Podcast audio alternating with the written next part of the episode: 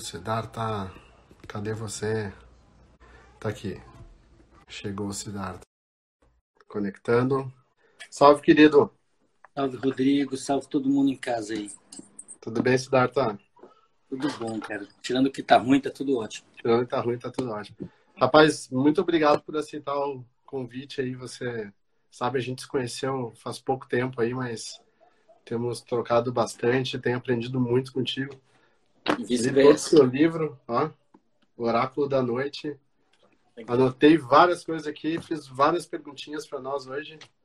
Então, tô afiado nas perguntas aqui. Legal. Lembrando sempre da, da veia de jornalista aqui, não tem como escapar. É, antes de eu vou passar a bola para você, Siddhartha, mas vou falar um pouquinho sobre o Siddhartha. Ele é um dos, dos principais neurocientistas do Brasil, do mundo, eu diria. Não. Ele é grandes especialistas em sonhos, talvez o cara que mais entenda de sonhos, uh, sobre sonhos, né? escrever esse livro que é a história e a ciência do sonho na humanidade, desde, desde o momento zero que a gente começou a sonhar e a importância do sonho para construir quem a gente é, né? como humanidade. E nesse processo todo, o Siddhartha aprendeu coisas incríveis, tem escrito muito em vários lugares, na né? Folha, Piauí, apareceu no Roda Viva recentemente, então, o que o Siddhartha tem a dizer está muito, muito afinado com o que a, e afiar, afinado e afiado com, com o momento que a gente está vivendo agora dessa transformação fantástica que a gente está passando com uma, um pedágio muito alto, né? Que é essa quantidade enorme de, de vidas que a gente está perdendo, vai perder ao longo do caminho. Então a gente vai falar muito sobre isso, sobre o sonho nesse, nesse contexto, né? Como é que a gente pode utilizar o sonho como uma ferramenta. Então, Siddhartha, muito, de novo, muito obrigado por estar aqui com a gente. É, eu acho que eu vou começar já soltando uma pergunta aqui, que muita gente me pediu para fazer. O pessoal falou o seguinte: pergunta para o Siddhartha, por que, que as pessoas têm tido sonhos bizarros nesse momento? Acho que é uma boa pergunta para começar. Legal, legal. Então, as pessoas estão tendo reações muito diferentes a esse momento, né? É, as pessoas que não têm condições econômicas de fazer isolamento, nem, nem tem juízo, estão na rua tentando ter vida normal no meio da anormalidade, né? do novo normal. Uhum. E, e, essas pessoas talvez estejam dormindo igual, né? É, mas talvez seu inconsciente já esteja apitando e falando, hum, vai dar errado. Uhum. As pessoas que estão muito preocupadas e ansiosas é, com o que está acontecendo e com o que vai acontecer, é, estão tendo dificuldade de dormir, estão estressadas, estão muitas vezes com insônia. Tenho amigos que estão com insônia que têm falado sobre isso. É, e é interessante porque os, os antigos é, sábios né, na, que estudaram sonhos na antiguidade, é, Macróbios, Artemidoros, falavam que a insônia é, é o sonho com um tema único. Eu achava isso super estranho, mas agora eu entendo melhor. Você está muito preocupado, você está acordado, mas está pensando só naquilo. E, na verdade, o sonho, hoje em dia, a gente entende o sonho como alguma coisa que está sempre acontecendo, né? durante o sono e também durante a vigília, que a gente chama de imaginação. Né? Então, é, essas pessoas estão sofrendo muito, estão com sono é, leve, é, o, o, o, aumento do, da adrenalina, do cortisol, dos níveis de noradrenalina, tudo isso faz com que a pessoa tenha um sonho é, agitado, é, a tendência a ter pesadelos e tal. Uhum. Tem outras pessoas que estão conseguindo é, utilizar esse momento, que conseguem fazer isolamento e conseguem entrar no momento presente sem ficar muito na ansiedade do futuro ou no, na ruminação do passado. Essas pessoas estão conseguindo dormir melhor, tem mais oportunidade para dormir, mais horas é, e às vezes com mais tranquilidade até do que antes, porque estavam numa vida muito corrida. Uhum. E aí tem várias pessoas que estão relatando sonhos épicos, sonhos magnos, grandes sonhos, sonhos assim de, de sabor junguiano. Uhum. Né? E a gente está vivendo um momento épico, solene, é, planetário, é, histórico. A gente pode usar N adjetivos aqui. Uhum. É, muita gente que começou a fazer sonhário nessa experiência, seja por, por uh, interesse, por decisão própria, seja porque é, se engajou numa pesquisa. Tem muita gente fazendo pesquisa com, com sonhos na pandemia. No nosso grupo de pesquisa, a Natália Mota está fazendo uma pesquisa, está concluindo uma pesquisa sobre isso. Na UFMG tem, na USP tem, na URGS tem, Harvard tem, em vários lugares tem. Né? E o que está saltando à vista é que os sonhos das pessoas que conseguem fazer os relatos e que estão focando nos sonhos, eles estão de fato mais bizarros, mais vívidos, é, mais é, enigmáticos, é, mais perturbadores do, do cotidiano, mais, ou pelo menos com mais impacto emocional na vida das pessoas. Isso uhum. tem a ver diretamente com a função onírica, que é a função onírica é justamente tentar fazer sentido do que está acontecendo para saber para onde ir. Uhum. Está nesse momento solene de tentar ver. Deu errado, o, o, o carro capotou, o que, que, a gente vai fazer?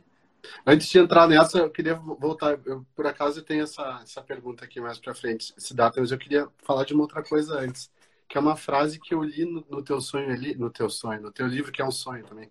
É, sobre o, o sonho prepara o sonhador para o dia seguinte. Essa frase não sei se é do Jung ou do, do, do, do Jung. É do Jung. E é uma frase fantástica. Quando eu li essa frase, eu falei, meu Deus, quanto sentido que faz, né? E isso se manifesta de diversas maneiras. Sei lá, você vai ter uma, uma reunião importante, você vai, vai conhecer uma, uma pessoa, você vai é, reencontrar uma pessoa você sonha com coisas que dão errado naquele, naquele evento, né? Você escreveu no livro sobre defender uma tese de doutorado. E aí, ao sonhar sobre essas coisas que dão errado, você de alguma maneira se prepara. Como isso se manifesta em outro, de outras maneiras, essa frase tão, tão importante? Assim? É, o, o sonho, ao retratar o que está acontecendo de uma maneira simbólica, é, ele traz um certo conteúdo, um conteúdo explícito, manifesto, que tem a ver com os desejos e temores do sonhador, mas ele tem um monte de conteúdos associados, que são conteúdos latentes.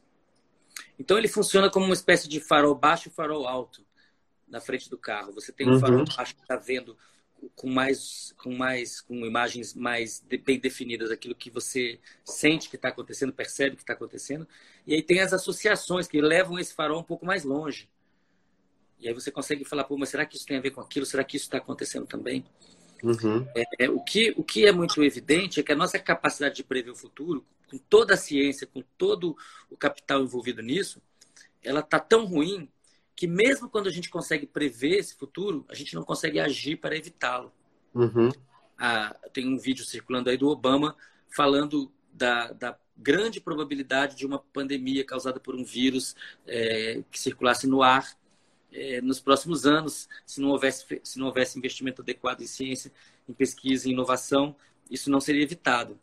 Por que, que a uhum. gente não tem essa vacina? Uhum. Por que, que a gente não tem é, leitos para todo mundo? Por que, que a gente não tem respirador para todo mundo? Por que, que não tem testes? Porque houve, na verdade, o abandono da, da, de uma previsão sábia, prudente de futuro e em troca de quê? Do mercado de futuros. que hoje, que ontem tomou uma queda, tomou uma. uma né, Petróleo uma... negativo. Pô, entendeu? É um negócio que você fala, caramba, o que mais precisa acontecer para as pessoas entenderem que as coisas têm que mudar? Aliás, Siddhartha, eu te convidei lá para falar no Mando de Negócio no ano passado, né? E eu falei assim, Siddhartha, conta para a turma lá como é que a gente pode, já que o, o, o, o velho jeito está morrendo, né? Esse capitalismo predatório, selvagem, está dando sinais de cansaço e derrubando todo mundo ao mesmo tempo, a humanidade, o planeta.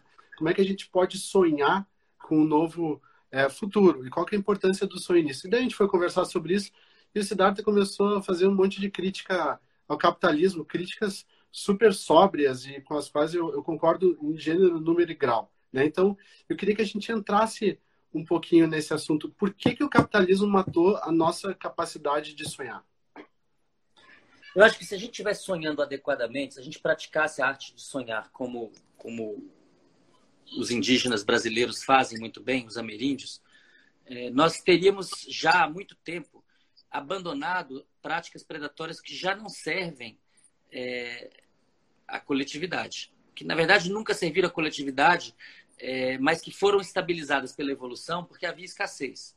Uhum. Então, a gente, a gente é muito capaz de solidariedade, a gente é muito capaz de amor, mas a gente também é muito capaz de subjugar, de oprimir, de expropriar, de, de, de destruir o outro. A gente tem essa, essa dicotomia, uma dicotomia que tem toda uma base biológica, hormonal. Gente podia falar aqui da ocitocina, podia uhum. falar da amígdala, podia falar. Tem um monte de biologia por trás disso, mas, mas isso se expressa na cultura. Então a gente tem milênios de cultura patriarcal, opressora com quem está do lado de fora e amorosa barra opressora com quem está do lado de dentro. Uhum. Né? Os grupos, os grupos eh, humanos foram crescendo de tamanho, então a gente foi criando uma capacidade de ter uma solidariedade muito expandida.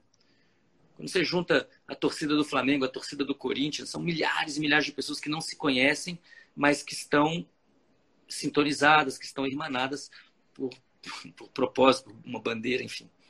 É, do ponto de vista planetário, é óbvio que depois que nós fomos criando grupos cada vez maiores, com milhões, dezenas de milhões, centenas de milhões de pessoas com as quais a gente se identifica, em algum momento a gente vai ter que se identificar com todo mundo.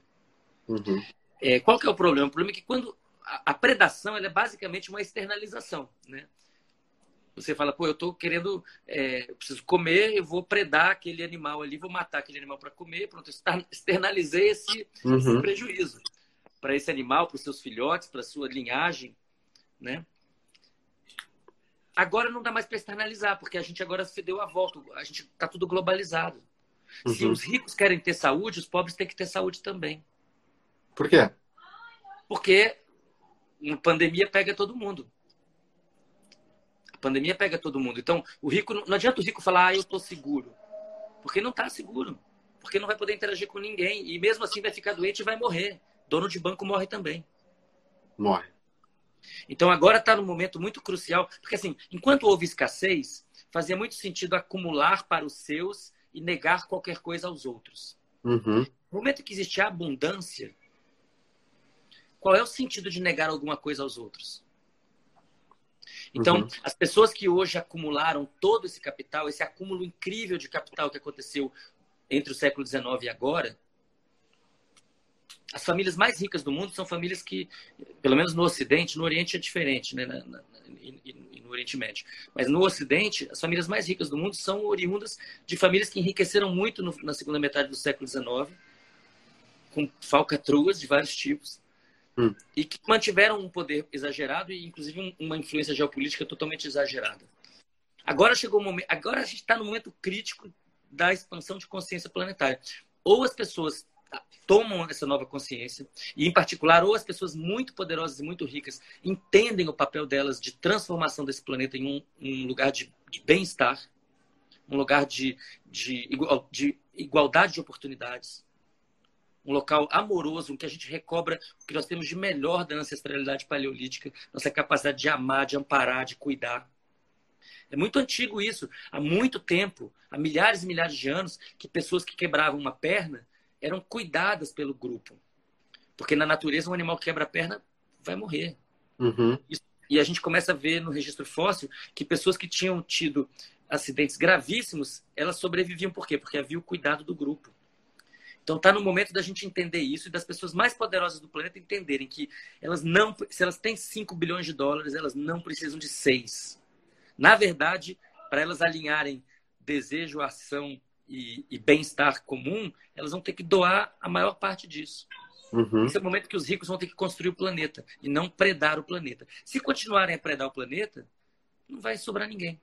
E aí algumas pessoas ricas vão ficar morando na Nova Zelândia num silo nuclear, que foi o que fizeram, muita gente fez isso. Uhum. E depois não vai ter nada. Quer dizer, qual é o projeto de planeta? Se os ricos do planeta não tiverem projeto para o planeta, se o projeto é se enriquecer, já deu errado. Você acha já estão que... pagando para estocar petróleo. Exato. E teve, um, teve uma, uma onda aqui no Brasil recentemente, nas últimas semanas, de doações das, das empresas, né? É, positivo. O que, que você acha so, sobre isso? É um, é um início positivo. de um despertar, assim, é um, essa consciência está chegando? Eu espero que seja, Rodrigo. É, eu falei até ontem com uma live com o Bruno Torturra. Quer dizer, o que está rolando agora é uma pressão de seleção nova.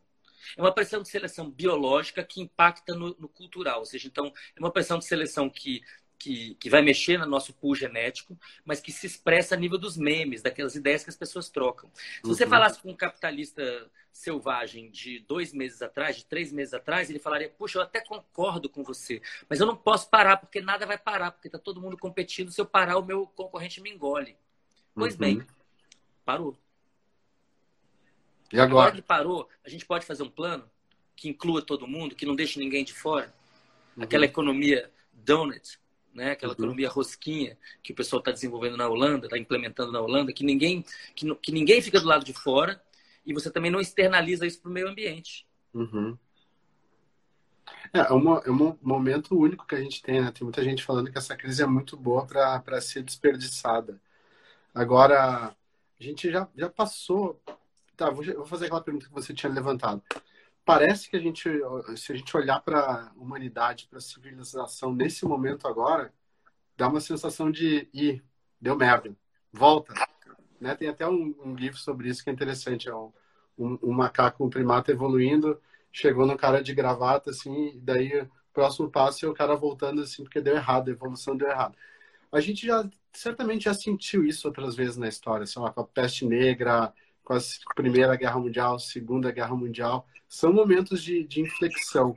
Esses momentos trouxeram algum tipo de mudança positiva, né? apesar da dor que causaram. Por exemplo, depois da Segunda Guerra Mundial, a gente teve a criação da ONU. Tá bom, vamos questionar a ONU, serviu interesses do, da Inglaterra, Estados Unidos, sei lá, mas foi uma, uma tentativa de organização global de alguma maneira. Os direitos humanos apareceram depois disso também, porque depois todo mundo viu que um maluco como Hitler, que né, tem um, um, um, arremedo muito ruim no Brasil nesse momento, que é o nosso presidente, mas a gente olha para isso e fala, rapaz, isso não pode. Está além da capacidade é, evolu evolucionária. Um cara desses a gente tem que barrar os direitos universais humanos foram uma, uma resposta da humanidade a isso, né? O que, que, que, a gente pode olhar para essa a gente pode olhar para essa crise agora como uma oportunidade de evolução? Eu acho que a gente não só pode como não só pode como precisa. Essa é uma grande chance. Provavelmente, se a gente não tivesse a Covid-19, a gente ia continuar em alta velocidade para o precipício nos próximos 20 ou 30 anos né, o que a gente está tá vendo acontecer com o meio ambiente em todos os níveis, a desigualdade aumentando, os ricos ficando cada vez mais ricos, os pobres ficando cada vez mais pobres, os sistemas de saúde bacanas que existiam no século 70 sendo desmontados. Olha o que está acontecendo na Inglaterra, um país que tinha uma, uma, saúde sensacional. Olha os Estados Unidos, um país riquíssimo, que nunca conseguiu ter um sistema único de saúde. Olha o que está começando a acontecer no Brasil agora com clareza, porque os números estão sendo maquiados, mas não tem jeito de maquiar morte em massa. Manaus explodiu hoje. Entendeu? Brasil, Índia, África, vai ser terrível. Lagos, vai ser terrível. E isso é uma oportunidade. Eu, eu tenho a metáfora que eu tenho utilizado é a seguinte: é um carro em alta velocidade rumando para o preço. Chegando perto de cair, ele fez uma curva errada e capotou. E está capotando, está capotando, está capotando. Não dá para saber se ele vai explodir, se ele vai bater na árvore e quebrar, se ele vai se amassar todinho e não andar mais, ou se ele vai ainda todo amassado, poder ser virado. E aí a pergunta é, quando a gente conseguir entrar de novo nele, se tudo isso der certo e ele estiver ainda funcionando, a gente quer continuar a acelerar na mesma direção? Uhum. Essa é... Pois é, e quem vai responder essa pergunta? Nós. Nós. Como? assim, conversando, formulando, questionando e tocando as pessoas. Todo mundo. A gente está num momento de consciência planetária. A gente hoje tem os meios para isso. Imagina isso nos anos 60. Sem internet. Importância do pensamento coletivo e colaborativo, exatamente. A gente precisa de colaboração. A era da competição acabou. Se a gente quiser continuar a competir, a gente vai dar errado. Agora chegou a era da cooperação, não precisa mais, a gente não precisa mais de guerra, não precisa mais de luta, já tem abundância, a gente tem ciência, tem cultura, tem arte, tem expressões de saberes populares tradicionais poderosas. Está na hora de juntar o melhor da humanidade, fazer a síntese do que nós fizemos de mais legal nos últimos 300 mil anos e fazer um projeto, um plano para esse planeta. E as pessoas desequilibradas, psicopatas, é, viciadas em subjugar os sádicos, essas pessoas precisam de tratamento e também precisam de ser isoladas do serviço público. Eu soube, é, tem alguns estudos que falam sobre isso, né? Que os grandes, é, grandes líderes, não vou dizer grandes líderes, porque grandes líderes pressupõem ser o nosso entendimento de uma pessoa boa, né? Preocupada com todo. Mas líderes reconhecidos, principalmente do mundo das empresas, talvez alguns políticos também. São aquelas pessoas que conseguem galgar a carreira de algum jeito, né? E esse algum jeito é passando por cima de todo mundo. O cara é um trator, é uma máquina, e aí, quando você vai ver o cara que está lá numa posição de liderança, é um psicopata. por que, que a gente criou essa, essa ferramenta, esse sistema dessa maneira de recompensar os psicopatas de alguma maneira? Então, a gente tem que olhar para os estágios de evolução da consciência humana. Então, existe um estágio de evolução da consciência humana. É, muitas pessoas pensaram sobre isso, existem muitas é, classificações diferentes. É, é tanto a nível digamos assim, tradicional, de, de, de, tradições milenares, quanto coisas recentes produzidas, digamos assim, pela academia nos últimos, nas últimas sete, sete oito décadas. Né? Então, tudo indica que a gente tem ainda uma prevalência de formas de pensamento, formas de consciência, que são características da Era do Bronze. Então, quando vem o primeiro imperador, Sargão da Acádia, e unifica todas as terras entre o que hoje é o Iraque, até a Turquia, e ele fala que tudo isso aqui é meu, isso só acontece com muita violência, com muita subjugação da vontade alheia. Uhum. Então, é, se você olhar um bando de chimpanzés e perceber o comportamento dos machos alfa, é um comportamento extremamente agressivo, que frequentemente envolve matar filhotes de fêmeas que, que tiveram sexo com outros machos, uhum. é, que envolve golpes de Estado terríveis, né? Então, existe uma continuidade do comportamento é, patriarcal violento desde grupos de chimpanzés até um, a Idade Média, até a Renascença, até um Shakespeare, até um CEO um bem-sucedido. Uhum. Né? Digamos assim, o que eu tenho simplificado como dizendo um comportamento de dopamina, de competição, de presa-predador, de quem é que, que consegue, mesmo roubando e indo contra as regras, vencer. E isso uhum. foi muito premiado. O capitalismo foi construído nessas bases e antes dele o mercantilismo e o escravismo, a escravidão gigantesca. Toda a construção do capital foi feita com escravidão. Uhum. Então, esse é um momento de a gente confrontar isso com outra parte do nosso cérebro, do nosso ser, que é uma parte ligada ao amor, à solidariedade, a, a, a, ao cuidado, à ética do cuidado, né? que está ligada à serotonina. Claro que isso é uma simplificação um pouco grosseira, dopamina e, e, e, serotonina. E aí tem, como está lembrando aqui a Isa, que tem a vertente também nos nossos é, primos símios, que é a vertente dos bonobos, né, que são muito semelhantes aos chimpanzés, mas que em vez de resolver os seus conflitos na base da violência, muitas vezes, não sempre, mas muitas vezes resolve os seus conflitos na base do amor. Né? Quando o pessoal começa a querer brigar, as fêmeas vêm, transam com todo mundo e o pessoal faz uma, uma, uma celebração do, do amor carnal, faz um carnaval. Né? Uhum. A gente tem na nossa, no nosso, nosso comportamento essas duas, essas duas é, linhas, né? A gente é capaz de fazer as duas coisas. Uhum. É, inclusive, é muito assustador que no Brasil a gente esteja tão flertando tão poderosamente com, com o patriarcado ignorante, energúmeno e, e, e destrutivo, porque o Brasil é, é, o celeiro de alegria do mundo. O Brasil, o mundo precisa muito do Brasil.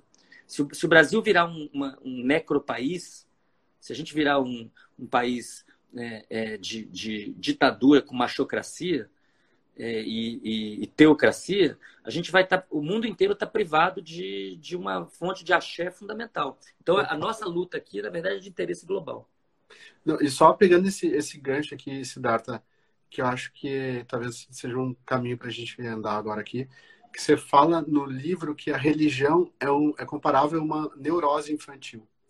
E a gente está vendo agora o, o, governo se apoiar enormemente na, na religião, né? E, e assim, não estou sendo contra ou a favor da religião aqui. É tudo uma ferramenta, é como você usa isso, né? E a gente está vendo agora que a religião está sendo usada de alguma maneira para manutenção do poder, como já foi feito há muito tempo. Agora, por que essa metáfora? É comparável a uma neurose infantil. Na verdade, isso, é, isso vem do, do Freud, isso vem até de outras pessoas, do Tyler, do, do, da antropologia do século XIX, isso tem a ver com Durkheim, isso tem a ver com outras, tem a ver com pensamentos de 100 anos atrás, de, de verem no, no, no, no, comportamento religioso dos, que, do que ele chamava os primitivos, animista, coisas muito semelhantes a, a fenômenos, a confabulações infantis. É, eu acho que, na verdade, é... vamos falar de espiritualidade em vez de religião.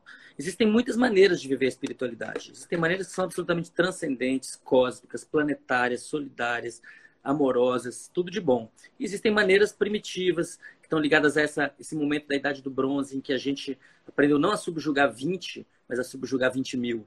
Uhum. Né? Houve uma tecnologia de controle mental para subjugar milhares de pessoas. E, e isso se manteve, isso está na, na, na, na, na semente ou na matriz de um monte de empresas, de estados e de empreendimentos. Uhum. Mas também tem, tem o outro lado. Tem um Bill Gates, que tem uma generosidade incrível de doar 5% do que tem para causas planetárias. Ele está muito longe do que eu acho que é o, um ideal cristão, por exemplo. Se fosse cristão mesmo, ele doava 95% do que tem e ainda assim comeria, beberia, viajaria e faria tudo o que quisesse. Uhum. É, eu acho que é essa consciência que está emergindo, com muito atraso. As ideias do Buda, do, do, do Siddhartha Gautama, as ideias do Cristo, é, ideias de Zoroastro, ideias mesmo de Maomé, com algumas ressalvas, é, são ideias a serem implementadas ainda. Uhum. Né? É, uhum. No caso de Maomé é um pouco mais complicado, mas, mas vamos pegar a versão de Cristo do, de São Paulo, que é, que é amar a todos como a si mesmo, mas todos mesmo, não só os judeus, todo mundo. Uhum. Isso é uma coisa básica. Se a gente fizer isso, fica tudo mais simples. Só que todo mundo que professa isso, quase todo mundo que professa isso, não pratica isso. Uhum. Então, essa, essa desconexão entre desejo e ação é um, é um desalinhamento, eu diria que é um mal civilizacional. A gente vai ter que resolver. Aí é que o meu otimismo, na verdade, deriva da minha visão de mundo é, evolutiva. Uhum. O que nós estamos enfrentando é uma pressão de seleção. Uhum. Se nós não formos capazes de nos adaptarmos, nós não vamos sobrar. Não vamos estar aqui. Então, eu sou otimista porque a gente meio que não tem outra opção. A gente vai ter que fazer isso. Agora, a gente já fez isso antes. A gente fez isso inúmeras vezes. Nossos ancestrais fizeram isso por milhares e milhares de anos. Foram capazes de se unir, de colocar diferenças de lado e trabalhar em conjunto. Uhum. E agora a gente tem que fazer isso numa escala global. Mas a gente já fez isso em tantas outras escalas, por que, que a gente não faria? Tá na hora, né? Tá na hora. Tá a hora, hora é essa, a hora chegou. Agora, é, porque vamos voltar um pouquinho para a questão do, do sonho, depois a gente vai. Eu quero voltar no tema espiritualidade, tá? Para a gente é, falar na, na parte final da conversa aqui. Você é, teve uma, uma, busca linda pelo sonho, assim, né? No, no, no, teu processo. Queria que você falasse um pouquinho lá como é que foi a questão do teu doutorado, de como é que você dormiu, dormiu, dormiu, daí como é que você foi descobrindo a questão do sonho Deixa eu dar uma introdução nisso, depois eu vou fazer umas outras perguntas aqui, para olhar para o sonho de maneira prática, como ferramenta para a gente nesse momento. É, o, o, eu tive uma, uma relação com sonhos muito profunda desde cedo. Eu conto isso no meu livro, é, porque, porque logo muito cedo aconteceu uma coisa importante na minha vida, que eu não vou dar spoiler, e o sonho foi, necess... foi, foi sintoma do que estava acontecendo, mas também foi através dele que eu tive uma cura. Uhum. É, mas eu não pensei em estudar sonhos quando eu estava na infância ou na adolescência, nem na graduação. Quando eu fui fazer, nem mestrado, quando eu fui fazer doutorado em Nova York, é, eu conto isso também em detalhes no livro, é, eu tive uma, eu cheguei em janeiro, no inverno, e atrasado, o semestre tinha começado em, em agosto, então eu estava desadaptado, eu peguei o bonde andando os, os amigos, os, colegas já eram amigos, já tinham uma vida social, já estavam avançados no estudo de uma série de coisas, tinha seminários rolando. E quando eu chego, eu me senti tão. E eu chego no inverno, né? É, e eu, eu, eu não conseguia me adaptar. Eu, eu, eu, falava inglês bem e mesmo assim não conseguia entender o que as pessoas falavam. Uma coisa super estranha. Eu, me lembro de chegar no primeiro dia, eu cheguei num seminário, estava todo mundo lendo artigo científico, discutindo, comendo pizza. E as pessoas falavam e eu entendia assim, uau, uau, uau.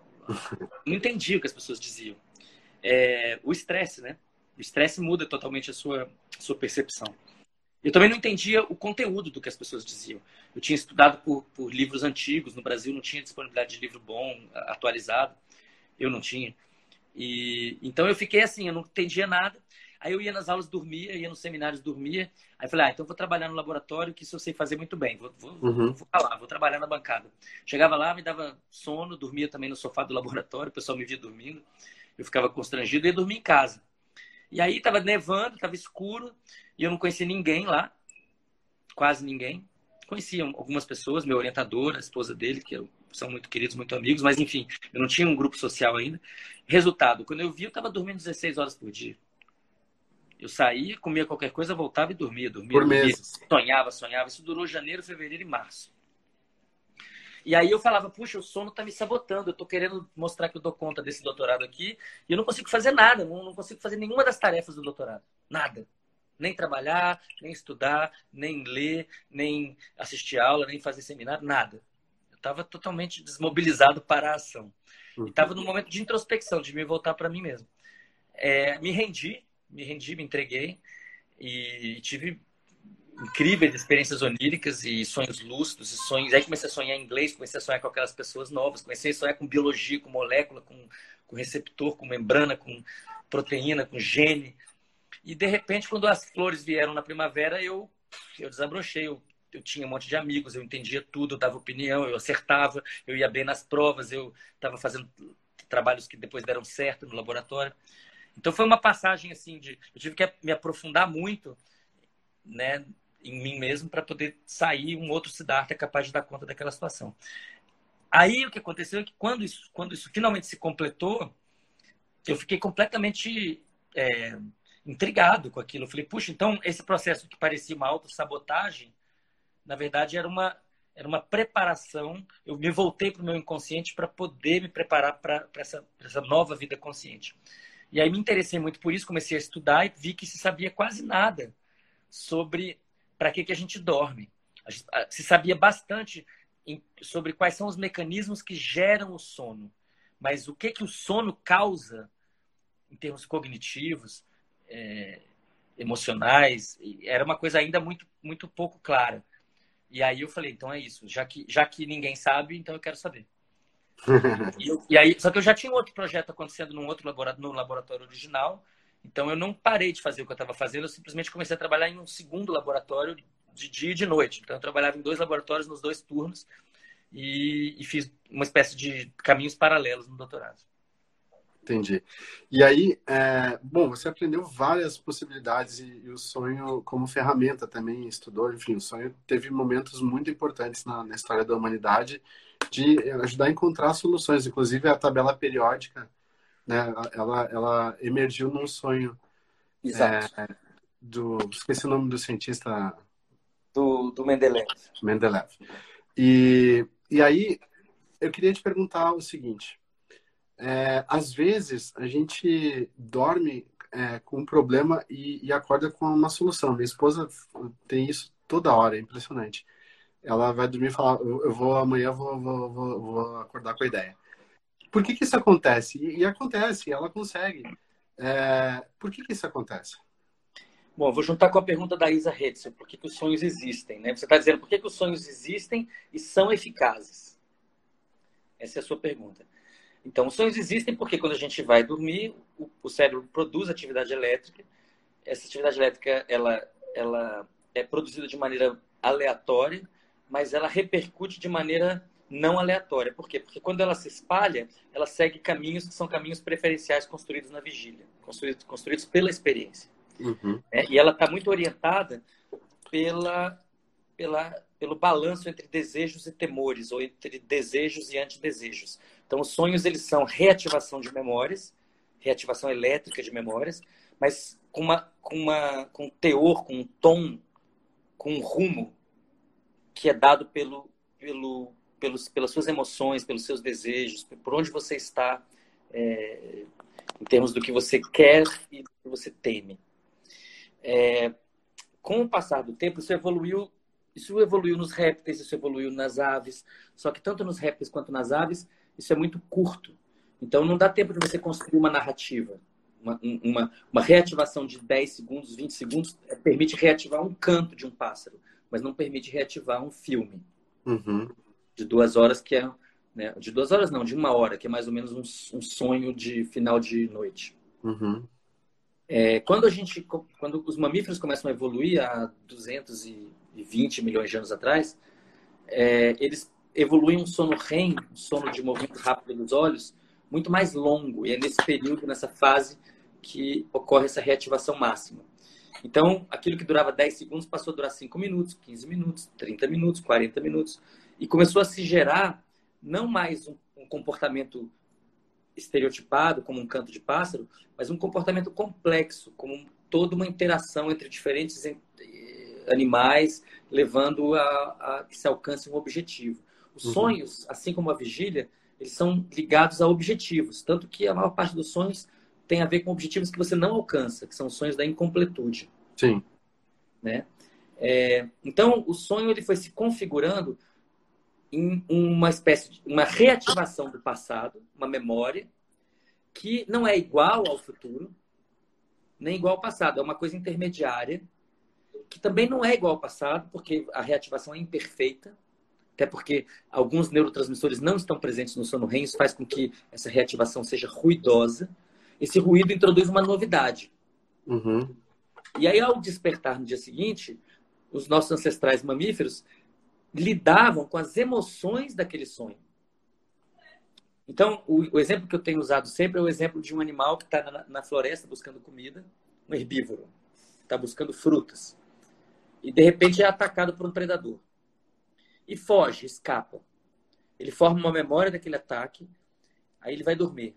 Quando ele dorme, aquela memória é reativada. Ela não é reativada igual, mas ela envolve aquele predador e aquele local.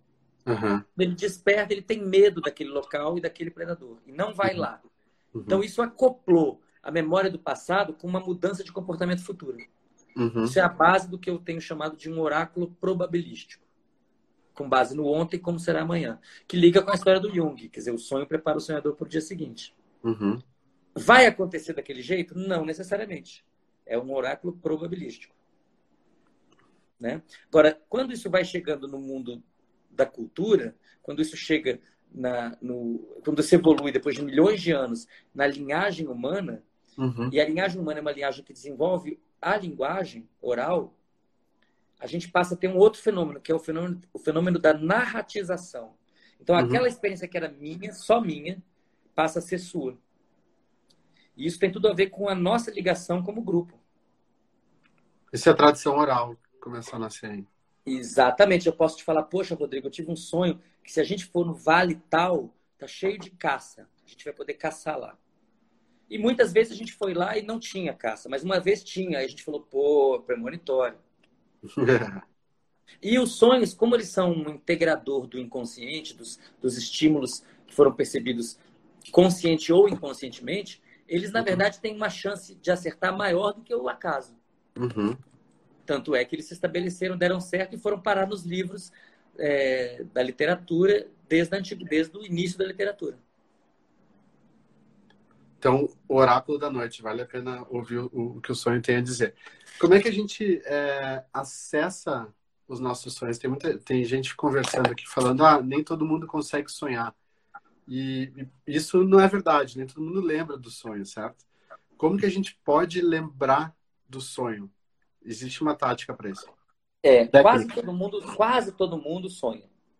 Mas muita gente não lembra que sonha. E isso tem a ver com a perda de importância do sonho na nossa vida. Aí, o que que faz o sonho não ter importância? Primeiro, a gente não fala dele com ninguém, não conta ele para ninguém. Isso já é terrível. Então, essa é a primeira coisa. A pessoa que quer sonhar e lembrar dos sonhos tem que falar dos seus sonhos para as pessoas. Quando tiver um sonho, tem que contar isso para alguém. Mas antes de contar para alguém, tem que contar para si mesmo. Uhum.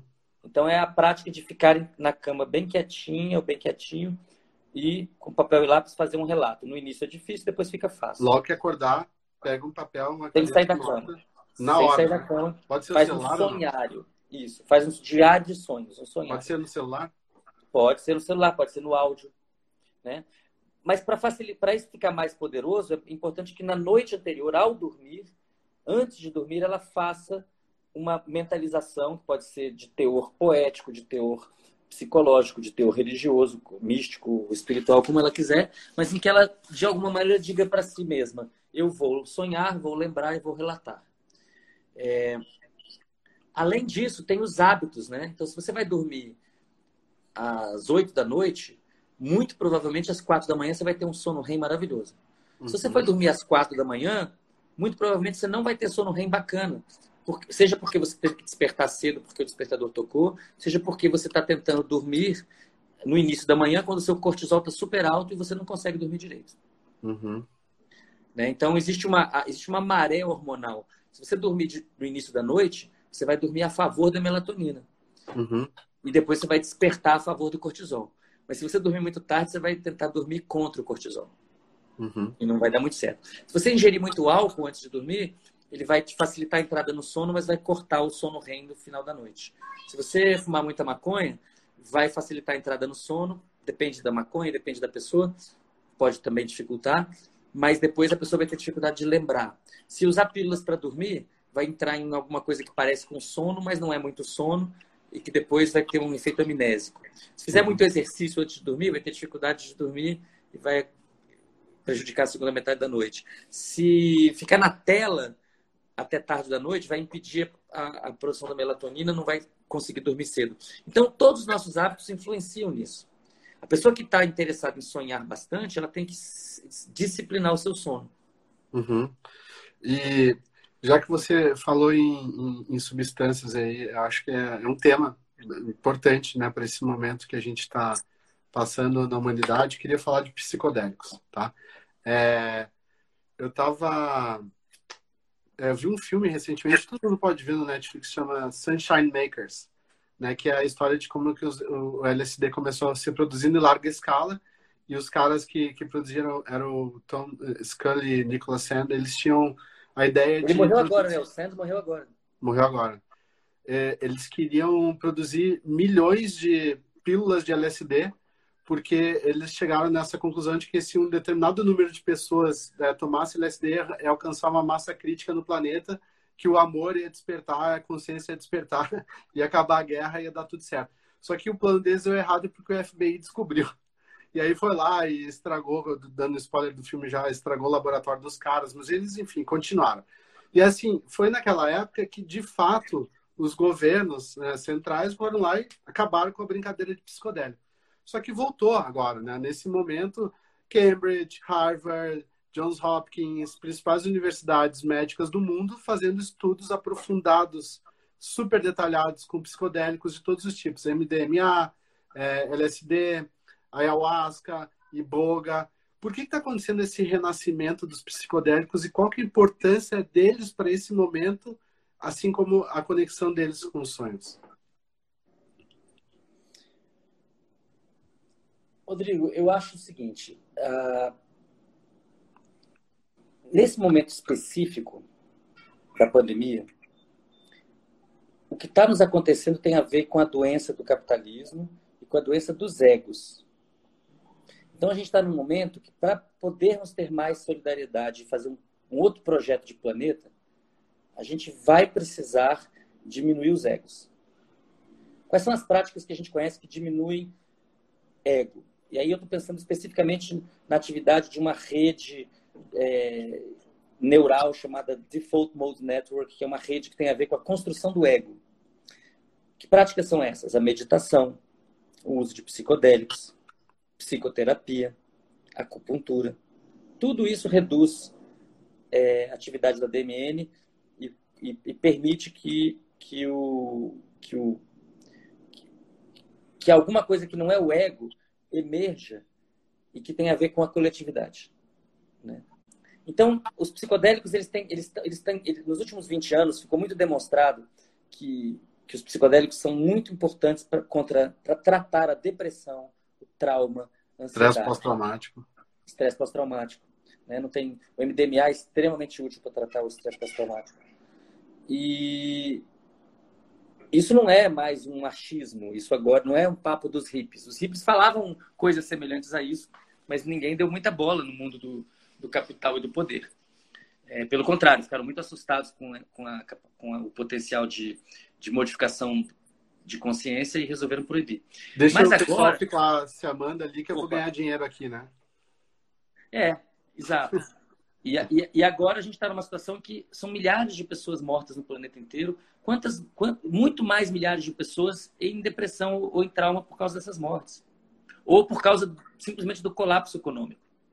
Então, mais do que nunca, a gente vai precisar dessas práticas que são capazes de trazer as pessoas para o presente, diminuir o sofrimento e a ruminação, diminuir o apego e permitir modificação de comportamento que seja em prol de uma adaptação.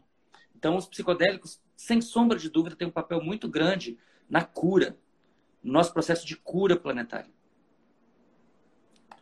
O que você acha que ia acontecer se, se a gente pingasse psicodélicos na, no Congresso brasileiro?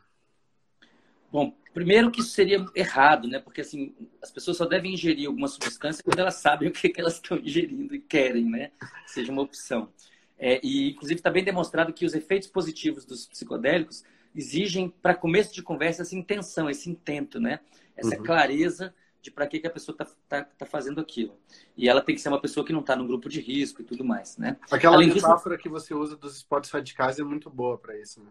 É, né? Uma, é, é, experimentar psicodélicos tem que ser feito por pessoas adultas, preparadas, treinadas, que foram iniciadas, que tiveram guia, que tem tem airbag e, e paraquedas e, e, segurança, né? Então, isso é necessário. A psiconáutica é um esporte radical. É, mas no caso da. No, você falou do Congresso, porque, claro, é uma representação de onde a gente tem mais problema. O patriarcado está bem instalado, quase todo mundo lá é um homem branco, rico e, e, com algum tipo de brutalidade no currículo. Né? e, com tendência de ser mais velho também, a próstata é maior. Então, é, é, a, também dependeria do psicodélico que você escolhesse, né? Se você usasse LSD para fazer isso, ia ser um pandemônio. Se você, né, ia ser uma loucura, com muita bad trip. Se eu usasse MDMA, talvez a gente tivesse né, uma, uma, festa maravilhosa, um congressamento, todo mundo se abraçando e passasse uma constituição nova que fosse baseada no amor, né? Mais do que na ordem e no progresso. Ou pelo menos a, a ordem e o progresso estariam orientadas pelo amor. É, mas assim, a, a, a, piada, a piada, essa piada é antiga, né? Porque o pessoal do movimento psicodélico falou: a gente vai mudar o mundo com, com química. A química serve para indicar uma direção, mas na verdade a transformação ela tem que ser neuroquímica, tem que ser na nossa própria química, né? Que é, a gente precisa parar de tratar os outros como inimigos. E para começo de conversa, é, as relações de trabalho têm que mudar completamente. Na verdade, né, o grande Suplicy que estava certo o futuro, o Guilherme Brockton, o futuro do, do planeta é um futuro de, de cooperação e o capital que foi acumulado é para ser distribuído. Não foi acumulado para ficar acumulado. Exatamente. Agora, é, tem, tem muita gente, tem uma pessoa já perguntou, acho que quatro vezes sobre déjà vu. É, qual que é a, a relação do, porque parece que você, você já passou por aquilo. E aí eu queria que você pudesse fazer um link com o sonho lúcido também, porque eu acho que é, um, é uma outra ferramenta tá. bem avançada. Tá, eu vou até juntar isso com uma outra coisa que alguém perguntou aqui sobre imaginação ativa. Temos 10 minutos, né? tá? Tá. O sonho lúcido é aquele sonho durante o qual a gente sabe que está sonhando e controla o sonho de alguma maneira. É, a imaginação ativa é quando a gente sabe que está imaginando e controla a imaginação de alguma maneira. Então, o sonho lúcido e a imaginação ativa tem muita semelhança. A imaginação ativa é, uma, é, um, é, um, é um processo que o Jung estudou e preconizou. É, e que é diferente do sonho não lúcido, porque aí você não tem controle, as coisas estão acontecendo sem controle. Né? É, é, você fez uma outra pergunta que eu não estou lembrando aqui. Déjà vu. Ah, o déjà vu.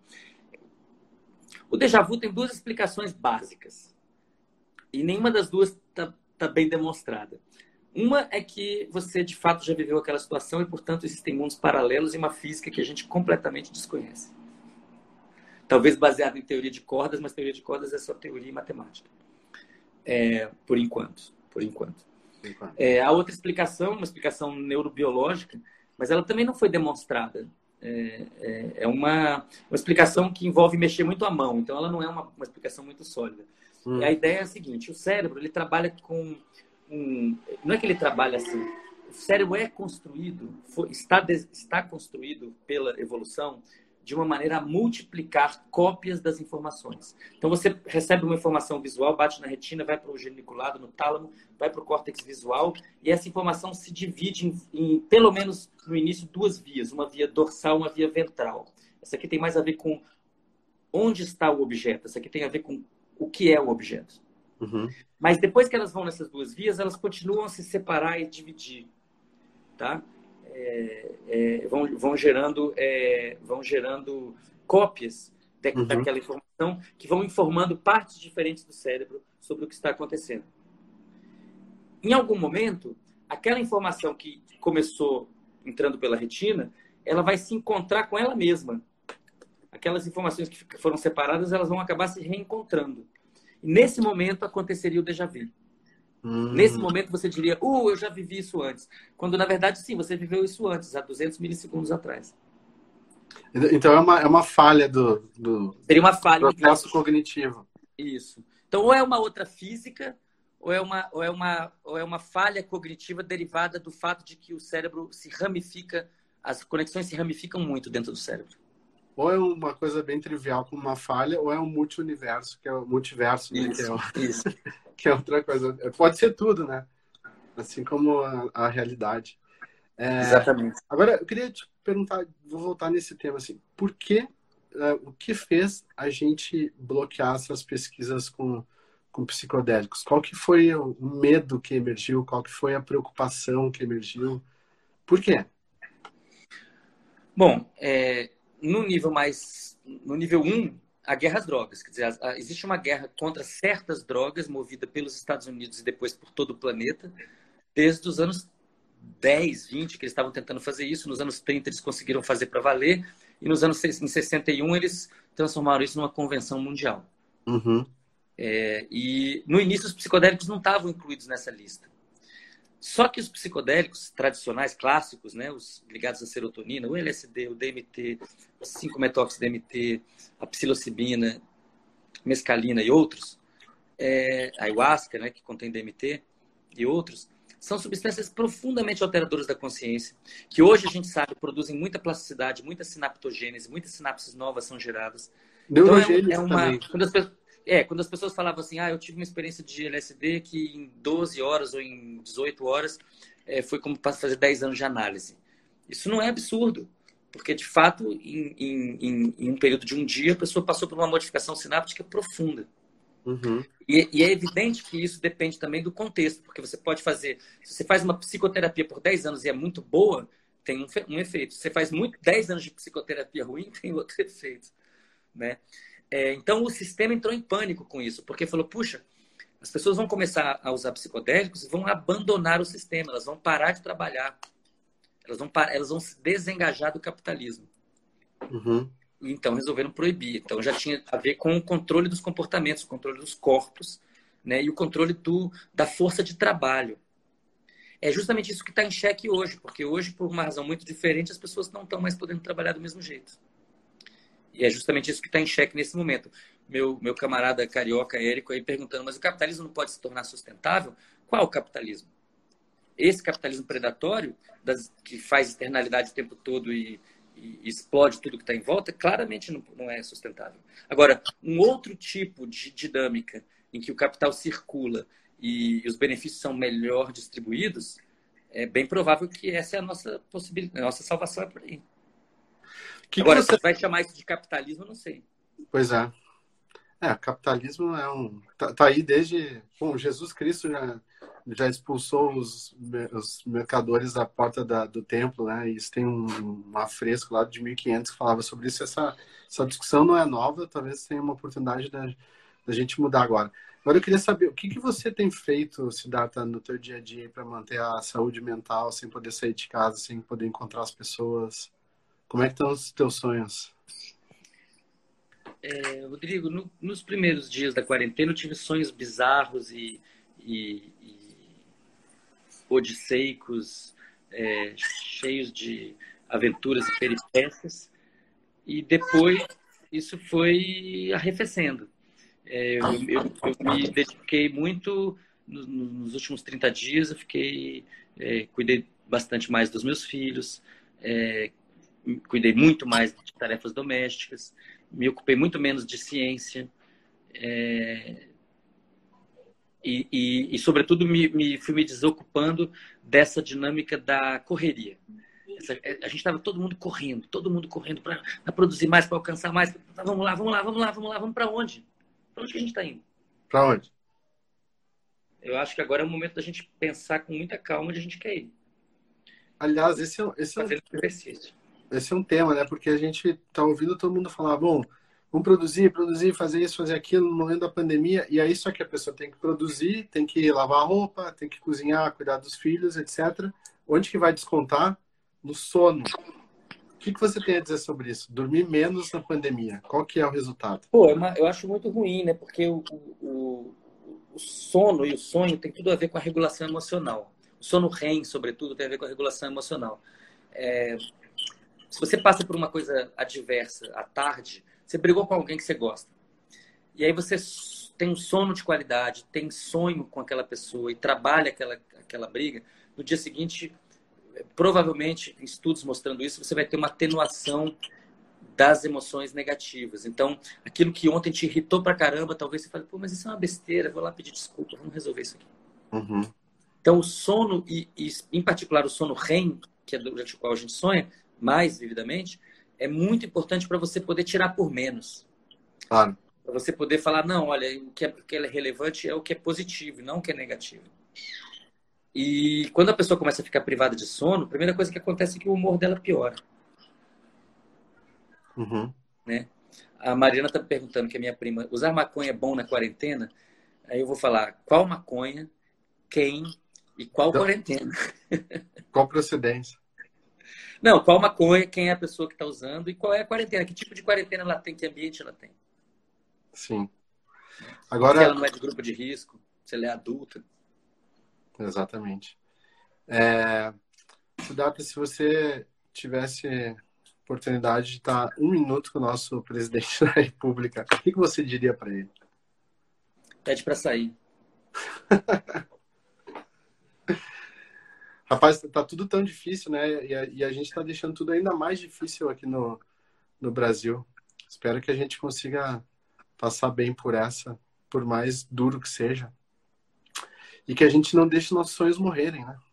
É, esse é o momento de recobrarmos a conexão com o sonho. Né? Eu estou torcendo para que a, essa palmada da Pachamama, como nosso irmão Lourenço falou há pouco para mim, essa palmada da Pachamama não seja fraca demais para que a gente não volte aos velhos hábitos e não seja forte demais que nos tire do planeta. Então tem que ser uma palmada de mãe assim adequada.